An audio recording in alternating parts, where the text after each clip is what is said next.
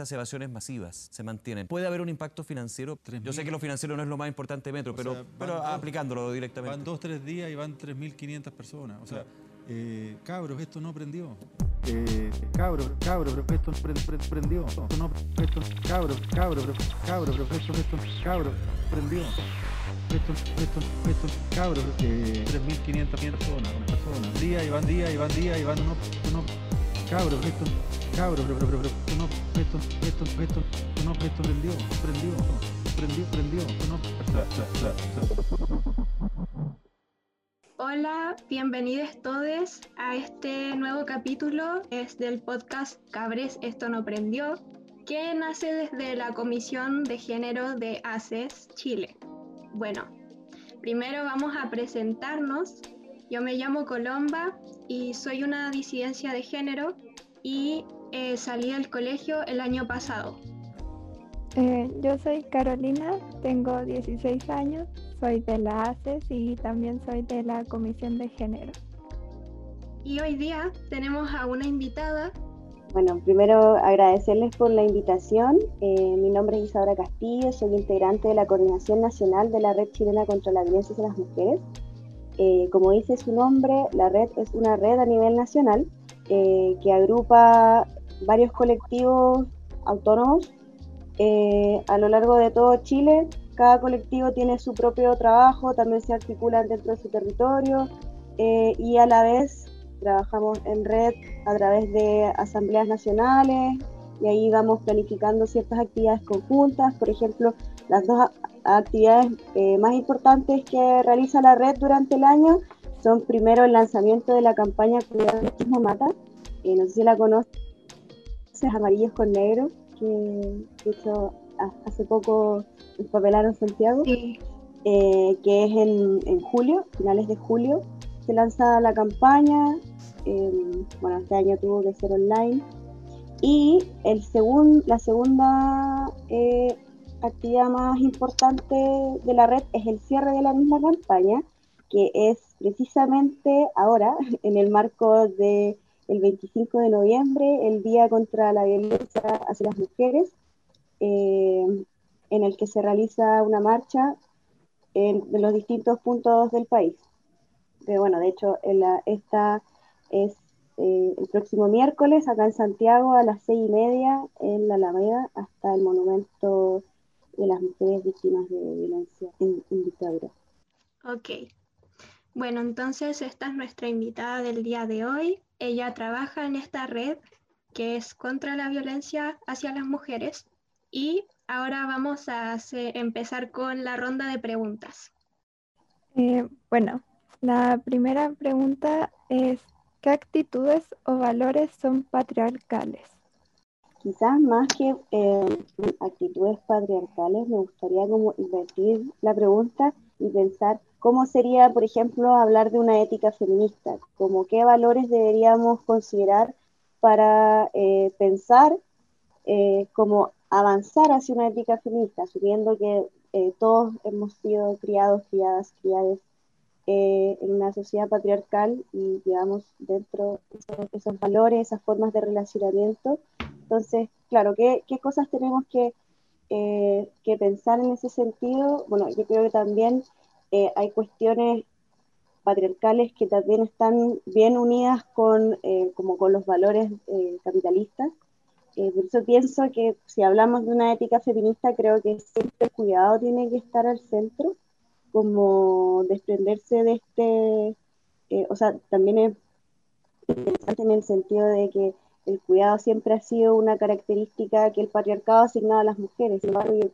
es a su vez contraria de los valores capitalistas y, patriarcales también, como este, eh, no sé, el individualismo, la competitividad, eh, estas lógicas como de dominación. Entonces creo que si hablamos de, de una ética feminista podemos partir por, por eso, por, eh, por el cuidado, por la compasión, eso.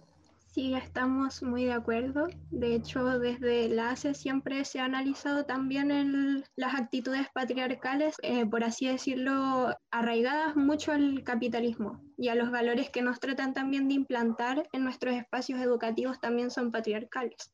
Eh, como tú mencionaste, la competencia, el querer aplastar a un otro, que son parte del sistema de dominación. Bueno, y relacionado con lo que acabas de decir, eh, otra pregunta es más o menos complementaria, que es cuáles son los tipos de violencia patriarcal que atraviesan nuestras relaciones, ya sean de amistad, de pareja o familia, y cómo podemos identificar eh, esas, esos tipos de violencia. Bueno, eh, para empezar, para la red chilena, la violencia hacia las mujeres es una sola. Entendemos que la violencia es muy continuo. En ese sentido, son, se, eh, hablamos de un continuo porque se presenta desde que nacemos durante todas las etapas de nuestra vida y en los distintos ámbitos que transitamos y posee esas manifestaciones, siendo eh, la violencia extrema, por ejemplo, el femicidio y las agresiones sexuales como lo más visible, lo más explícito, pero también hay otro tipo de, manifestaciones como bueno, el maltrato físico, psicológico, pero en su mayoría eh, también son simbólicas, que eso suele ser eh, las manifestaciones que tenemos más naturalizadas, pero que en el fondo son las más arraigadas en, la sociedad y las que permiten que se puedan eh, dar estas otras manifestaciones más extremas de violencia, como el femicidio, por ejemplo bueno, me preguntaba específicamente en, los relacionamientos, eh, yo creo que ahí sí estaríamos hablando de, manifestaciones más simbólicas de la violencia, por ejemplo, eh, yo creo que un primer cuestionamiento, podría ser eh, la familia como núcleo de la sociedad, de, qué, qué, significa o qué, qué, implica la familia y también por qué no sé, creo que eh, sería interesante trasladar el foco desde la familia hacia la comunidad. También pensando en otro tipo de cosas como, bueno, nuevamente el, trabajo de cuidado, eh, que al recaer en la familia, a la vez recae siempre en las mujeres. Entonces, eh, desarmar como esta unidad familiar y, pensarnos quizás más, más en red, más comunitariamente. ¿Qué otra cosa? Otro podría ser las relaciones de pareja, creo que ahí también hay una, eh, sobre todo en parejas heterosexuales, creo que las disidencias sexuales tienden a cuestionarse un poco más la forma en que se relacionan, si bien no están exentos de replicar manifestaciones de, violencia eh, heteropatriarcales. Eh, y claro, ahí siempre es como un poco se configura desde esta dominación en que las mujeres dependen un poco o sea, por una parte dependen económicamente de los hombres, al ser también eh, las, sujetas más empobrecidas en, la sociedad.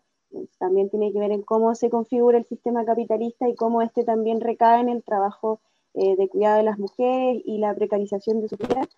Eh, y que también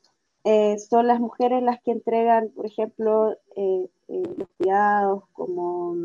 emocionalmente también se entrega mucho más y eh, como que esa relación como patriarcal del amor es, más bien de dominación y no de dos personas que están como en un mismo, como un nivel más de compañerismo, podríamos decir. Y en el caso de las amistades, creo que también hay que pensar en cómo jerarquizamos la amistad bajo otro tipo, o sea, en relación a nuestras otras relaciones interpersonales, en el que por lo general puede tener como un, digamos que ser menos importantes. Eh, también yo creo que hay que ser eh, responsables en los afectos con, con, nuestras amistades y bueno, también eh, em, siempre como esta ética del cuidado con los otros, las otras y otros. Em, eso. Bueno, la otra pregunta que tenemos es, ¿qué procesos colectivos podemos dar para cambiar esas formas de relacionarse? Bueno, yo creo que es complejo y precisamente como dice la pregunta, tienen que ser cuestionamientos constantes que nazcan desde lo más personal, como el, clásico dicho feminista de la Kate Millet, lo personal es político, Eh, entonces eso implica siempre, creo que estar cuestionándonos el cómo nos relacionamos con las personas que nos rodean, también, por ejemplo, en los espacios de organización política, pero que también una pregunta que se instala, porque, eh, y bueno, que se ha visto ahora en estos últimos meses en que ha, habido mucha más, como más articulación eh, en los distintos territorios, que, claro, como que en las cuando los espacios separatistas la organización feminista funciona, pero como cuando ya la, organización feminista entra en los espacios mixtos, eh, ahí empiezan a verse complejas las relaciones eh, y creo que también es relevante como eh, a, nosotros, nosotras, nosotras mismas, cómo no, no, nos pensamos en, en, esos espacios, como para no replicar, como decía al principio, relaciones patriarcales eh, en, las mismas organizaciones. Quisiera también complementar, súper de acuerdo con todo lo que mencionaste, y creo que es muy importante en el caso del sistema educativo en el que nos vemos insertes, como darnos cuenta en qué momento estamos eh, sufriendo ese tipo de violencias en las relaciones que ya dijimos.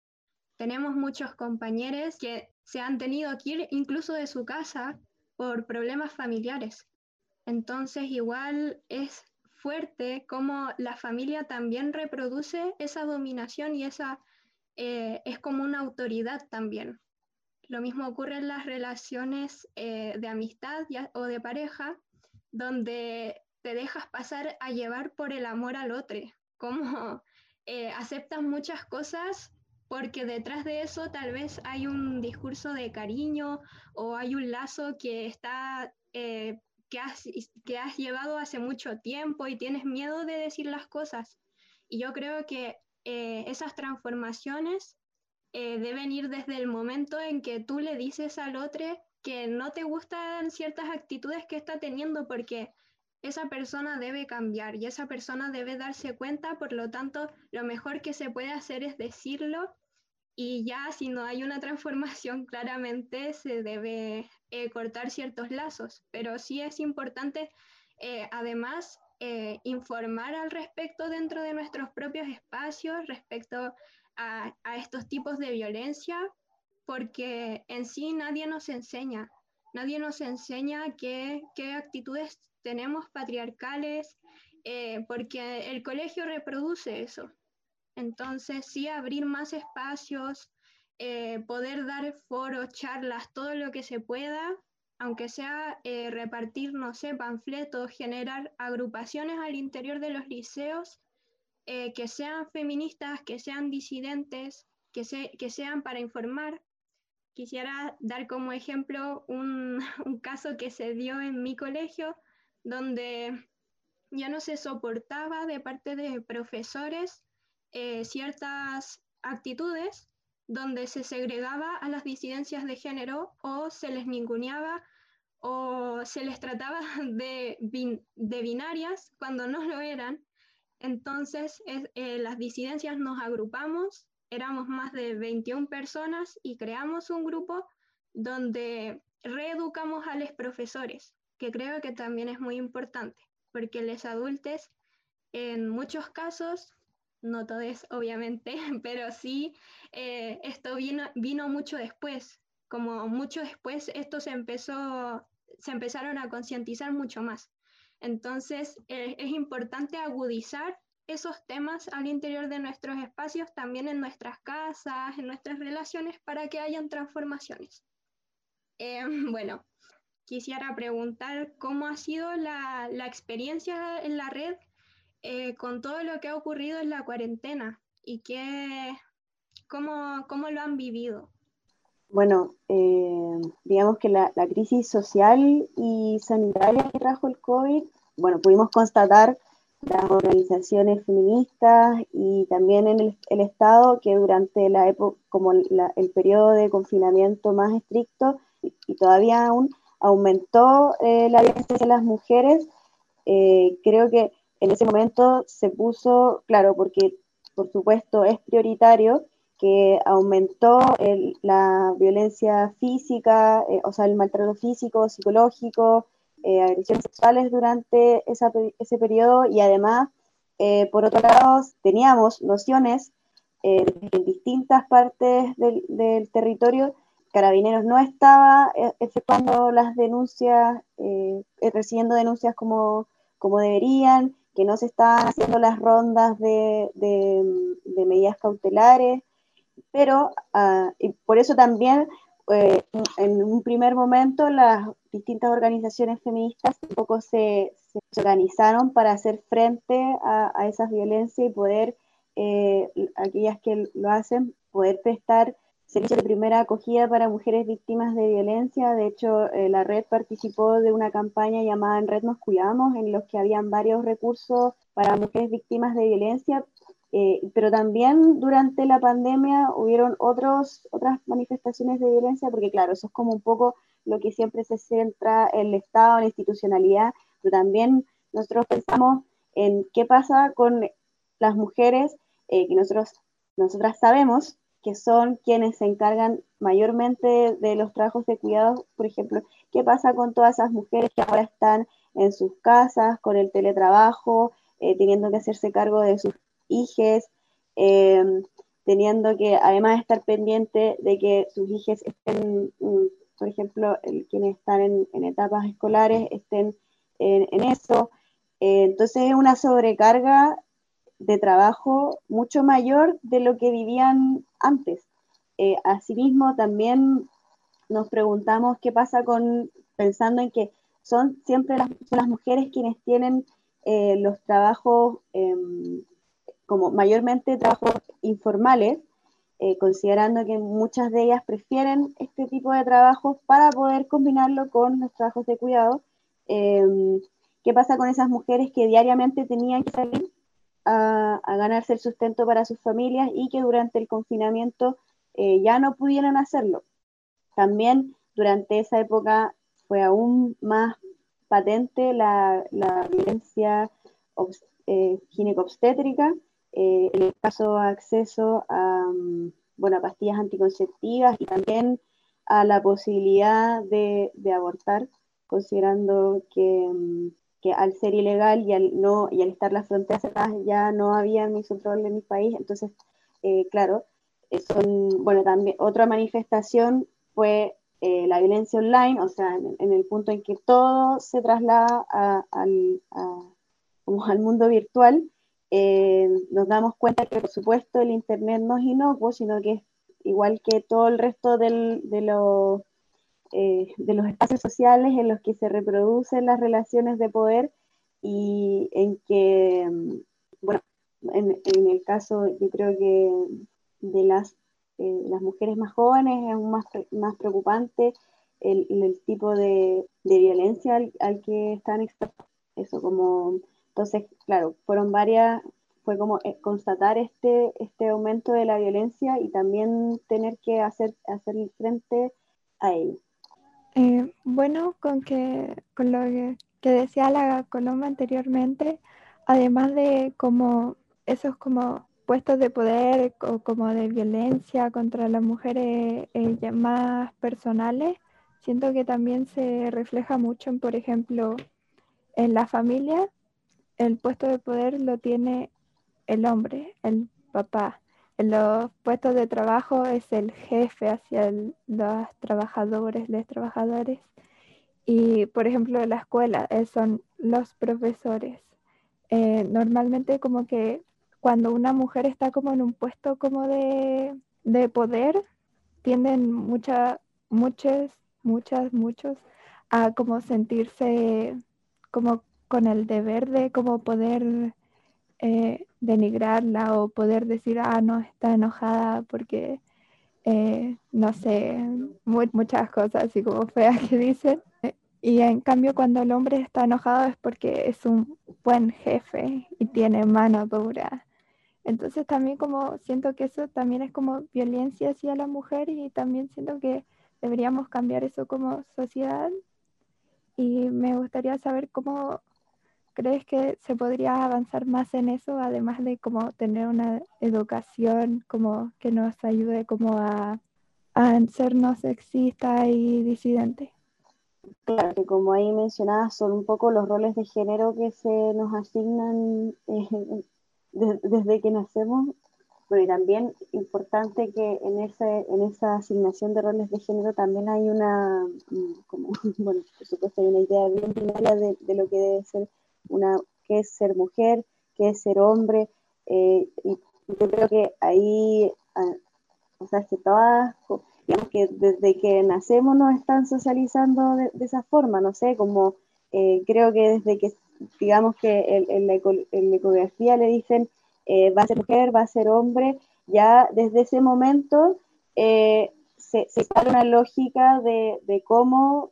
va a ser tratada esa persona al momento de nacer, o sea, la, ropa, los juguetes, las actividades que se va a permitir que esa persona pueda realizar o no. Eh, yo creo que también la, la, escuela, o sea, como lo decía, em, juega un rol muy importante en poder fijar eso, esos estereotipos de género y que finalmente repercuten eh, en, las mujeres en la vida adulta. O sea, em,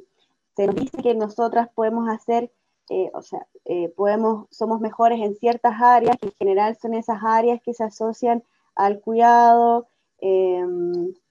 por ejemplo, no sé, si pensamos en carreras feminizadas como eh, enfermería, totalmente centrada en los cuidados. No sé, también ser profesora, creo que también es muy interesante ese, a propósito de lo que decía y de que mayormente el profesorado son mujeres pero siempre los altos cargos los ocupan hombres y son eh, cargos de decisión, por lo general están ocupados por hombres, a pesar de que la escuela en general es muy feminizada. Eh, y también vemos cómo en las etapas, no sé, en preescolar, en básica, por lo general son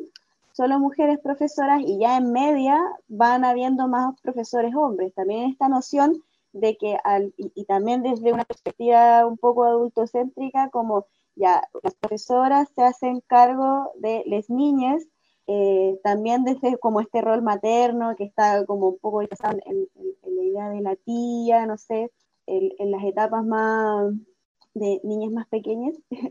son en general más mujeres las que están haciendo eh, de, de profesoras y ya después cuando ya digamos que personas, estamos hablando de personas más maduras, más cerca de la adultez, entonces, claro, ahí aparecen más los profesores hombres. Que más, bueno,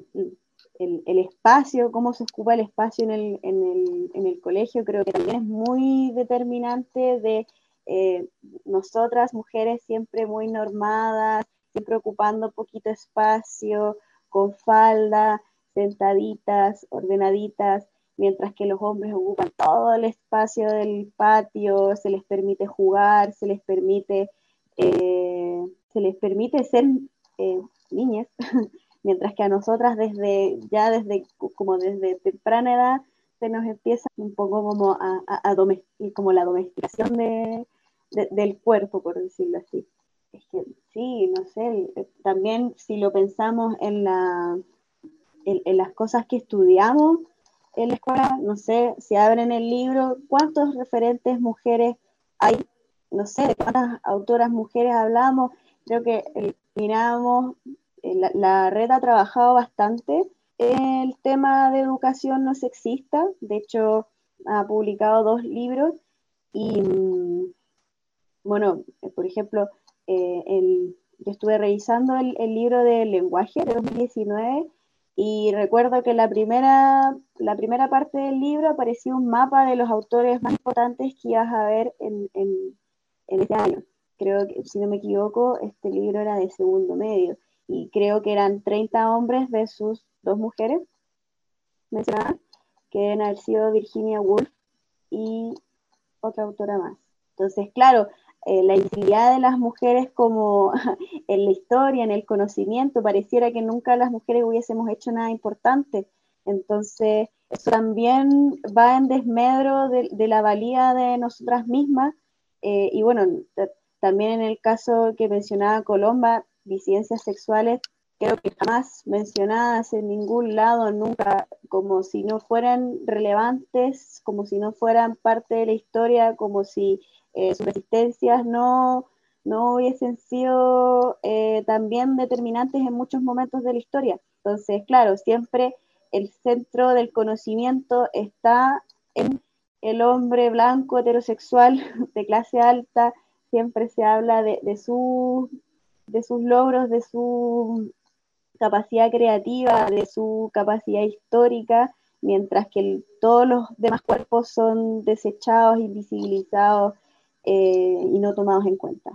Entonces, claro, ahí tienes varios elementos simbólicos que van configurando la forma en que, eh, digamos, nos dicen, ya, hay hombres, hay mujeres y están un poco, ustedes hacen esto y los otros hacen lo demás. Entonces, eh, claro, el, ámbito educativo yo creo que también juega un rol eh, fundamental y bueno, también la familia, como lo decía, pues sí, creo que eh, la violencia se aprende en, en, la familia, que tú ves cómo tu mamá hace todo el trabajo mientras que tu papá no, o en el caso, no sé, si, si tienen hermanos, como, como muchas veces las mujeres tenemos que realizar eh, ciertas tareas de edades más tempranas, mientras que los hombres no necesariamente tienen esas obligaciones.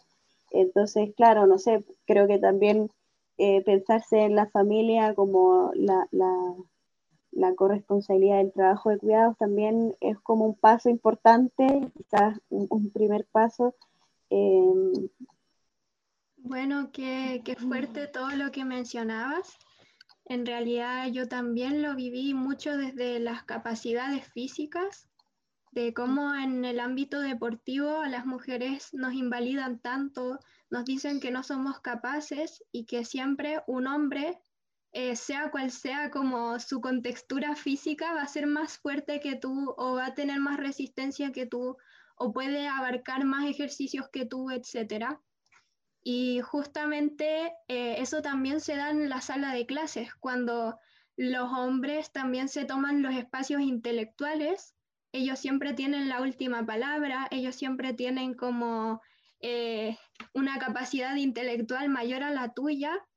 y los espacios que son de afectividad son las mujeres las que tienen que, hablar y los hombres se quedan callados. Y claro, lo que tú mencionabas de los espacios del colegio es impresionante. Eh, finalizando las preguntas, eh, entramos a un espacio que llamamos espacio musical, donde tú puedes seleccionar una canción que quieras escuchar eh, respecto a estas temáticas que conversamos. Mm, estaría perfecto antipatriarca de Anatiyux, ¿o no? A propósito de los temas que hemos hablado. Sí, todo el rato.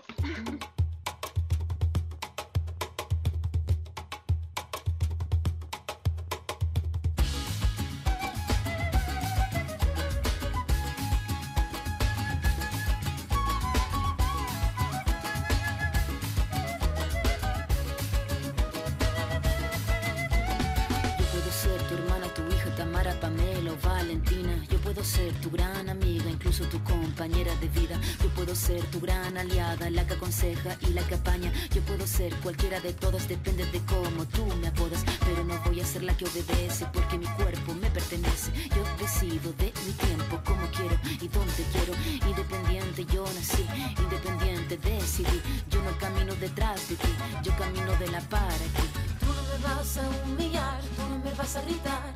Tú no me vas a someter, tú no me vas a golpear. Tú no me vas a denigrar, tú no me vas a obligar vas a silenciar, tú no me vas a callar.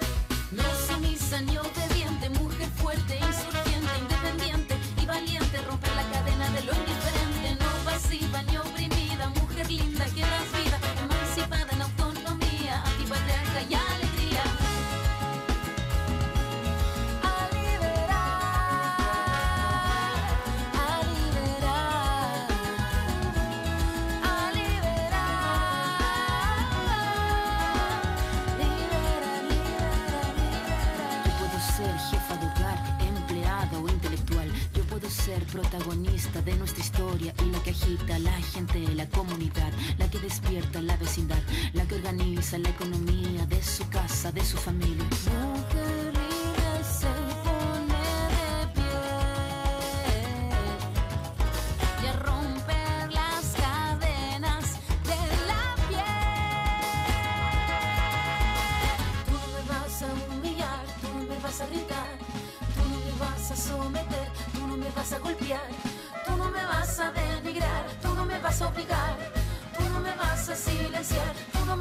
no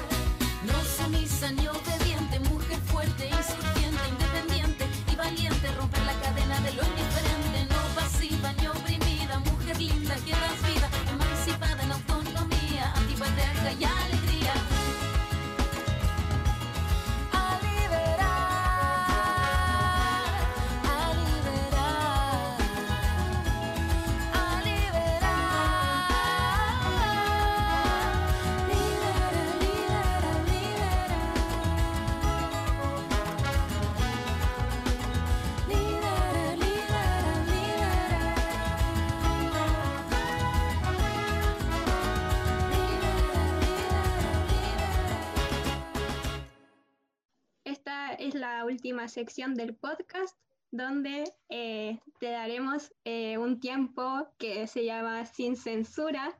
donde puedes expresar libremente o entregar palabras respecto a lo que está pasando, respecto a lo que tú sientes, da igual el mensaje que tú quieras entregar a las personas que escuchan este podcast.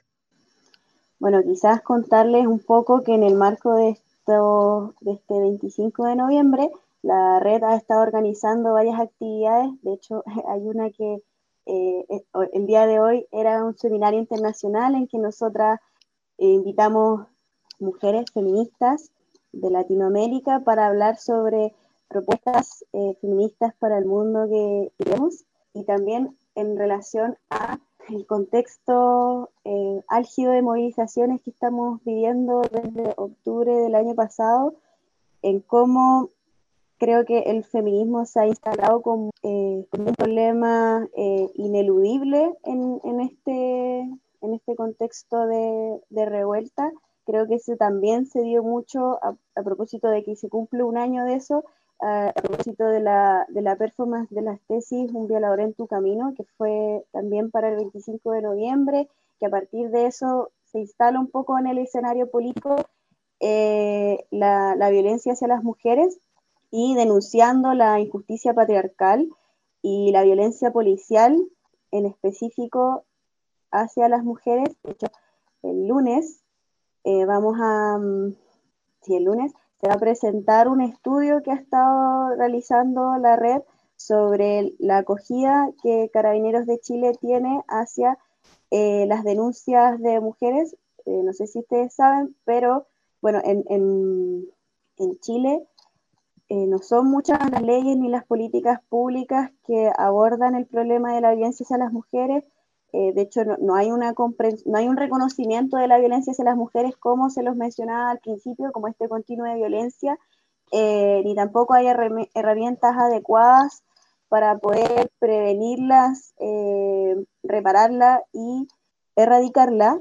Bueno, y la ley de violencia intrafamiliar es la única herramienta que las mujeres tienen para denunciar y para poder solicitar eh, protección por parte del Estado, lo cual es bastante limitado si pensamos que está centrado eh, netamente en el espacio del hogar eh, y además estamos hablando nuevamente de la familia, ignorando que somos las mujeres quienes mayormente somos víctimas de esos crímenes, en que sabemos que sobre el 80% de las denuncias las agredidas son mujeres y los agresores son hombres. Y a propósito de, este, eh, de, de, toda la violencia policial y las relaciones de derechos humanos que se vivieron desde octubre del año pasado, en que nos preguntamos cómo de ahora en adelante vamos a decirle eh, a las mujeres víctimas de violencia que hagan sus denuncias en Carabineros de Chile. Porque también o sea, yo creo que siempre ha habido un poco, además considerando que la institución de carabineros un poco en declive desde 2017, con eh, la investigación sobre la corrupción, con la salida de los altos mandos, eh, posteriormente con el asesinato de la Villanca y un poco como esta eh, noción que del, del, terrorismo de Estado en la Araucanía y que digamos que en, en este último año ya se hizo ineludible se me fue un poco donde Ah, bueno, a dejarlo invitadas a, a ver eh, los resultados del estudio en que se ve que, eh, voy a adelantar un poco, bueno, un poco constatando como la, negligencia y la desidia que siempre hemos denunciado de parte eh, del, Estado, de los operadores de justicia, que creo que también es una de, la, de las demandas que más ha posicionado el movimiento feminista en el último tiempo. Eh, y también, también dejar invitadas, invitadas a la marcha del 25 de noviembre, eh, como les dije, acá en Santiago, en la Alameda a las seis y media, con, em, por supuesto, mascarillas y, distanciamiento social y, cuidándonos a todas. Eso, también pensando eh, sobre este estudio de carabineros en el contexto que estamos viendo justamente ahora, en el que, eh, bueno, por la salida de, de, de Rosas y a partir de ya como el el asesinato de, estos niños del Sename, también el, asesinato, si no me equivoco, de, una persona en Valpo. Sumando todos estos elementos, no, ya no, no es una cosa de procedimiento, sino que se necesitan cambios profundos, ya sea eliminar la institución o refundarla o repensarla de alguna forma. Creo que iba a ir mucho. Lo siento. Oye, ¿y por dónde van a publicar esta investigación? Eh, por las redes sociales de la red, que en Facebook es Red contra la Violencia hacia las Mujeres, en Twitter Mujeres, eh, Mujeres Red y en Instagram mujeres.red. O sea, estamos eh, anunciando todas las actividades que estamos realizando en este marco de, del 25 de noviembre eh, y también ahí están los distintos, eh, las distintas marchas que se están convocando a lo, largo, a lo largo de Chile. Me parece que ya estamos como en 35 puntos a lo largo del país, que igual es bastante pensando en este contexto eh, de pandemia que estamos viviendo. O sea que si bien está como un poco ya no tan álgido como antes, pero de todas formas presente. Bueno, muchas gracias con tus palabras dejas mucho que reflexionar y recuerden las fechas, recuerden el lunes pasar a las redes sociales de las chiquillas y ver la investigación y el 25, el miércoles. El miércoles 25 de noviembre asistir a la manifestación y eso sería. Muchas gracias, de verdad. Muchas gracias a ustedes por la invitación y por el espacio. Ni Dios, ni patria, ni marido, ni partido. Así es como nací, así es como he vivido.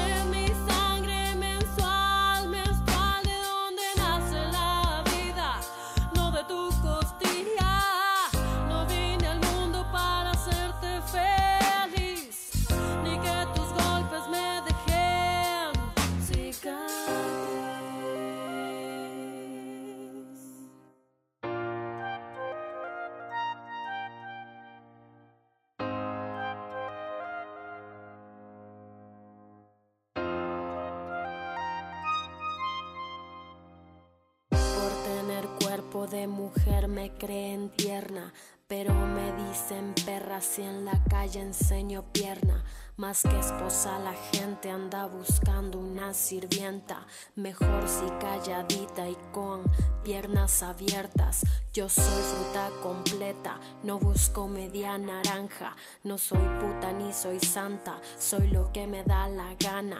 Aspiro a ser tratada como humana, es lo mínimo de este delirio Me emancipo, yo abdico, no asumo roles que estén preestablecidos. No te amo por tu sexo, sino por lo compartido. La libertad es cuando ya no hay etiquetas, el puño en alto para celebrar a las guerreras. Como en la montaña están las guerrilleras, como en el micrófono están las raperas. Sobrevivientes de violencia, mamás solteras, hermanas feministas del planeta Tierra.